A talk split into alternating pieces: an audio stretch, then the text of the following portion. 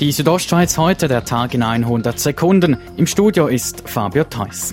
Ein Jahr nach dem Absturz einer UR-Maschine bei Flims ist weiterhin unklar, warum das historische Flugzeug verunfallte. Die Untersuchungen dauern weiterhin an, dennoch sei man bereits recht fortgeschritten, sagt Daniel W. Knecht gegenüber RSO.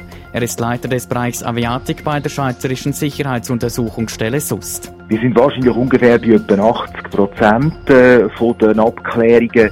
Äh, gegenwärtig sind noch gewisse Sachen offen. Die SUST habe zahlreiche Hinweise wie Beschreibungen, Fotos und Videos des Unfallfluges und früherer Flüge der U-52-Maschine ausgewertet. Wir haben müssen die Daten rekonstruieren von außen, also durch Bilder von außen, durch Aufnahmen von außen oder eben auch durch Bilder bzw. Filmaufnahmen aus dem Inneren vom Flugzeug. Bei dem Absturz waren alle 20 Personen an Bord ums Leben gekommen. Die Lia Romancia feiert in Suaz ihr 100-jähriges Bestehen. Die Sprachorganisation, welche sich unter anderem um den Erhalt der rätoromanischen Sprache und Kultur kümmert, feiert diesen Anlass unter anderem mit Bundesrat Ignazio Gassis.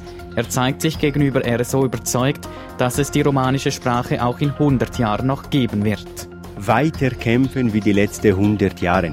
Seien Sie stolz auf diese Sprache und für die nächsten 100 Jahre brauche ich das, brauchen wir das gleiche Engagement.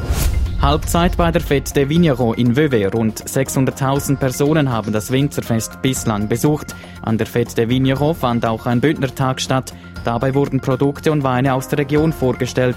Dass Graubünden vor so vielen Besucherinnen und Besuchern vorgestellt werde, sei wichtig, sagte der Bündner CVP-Nationalrat Martin Candinas. Fazit, sehr, sehr positiv. Am Freudentag für Graubünden in der Westschweiz. Werbung für den Tourismuskanton. Was wollen wir noch mit? Insgesamt war eine über 100-köpfige Delegation aus Graubünden nach Vevey gereist.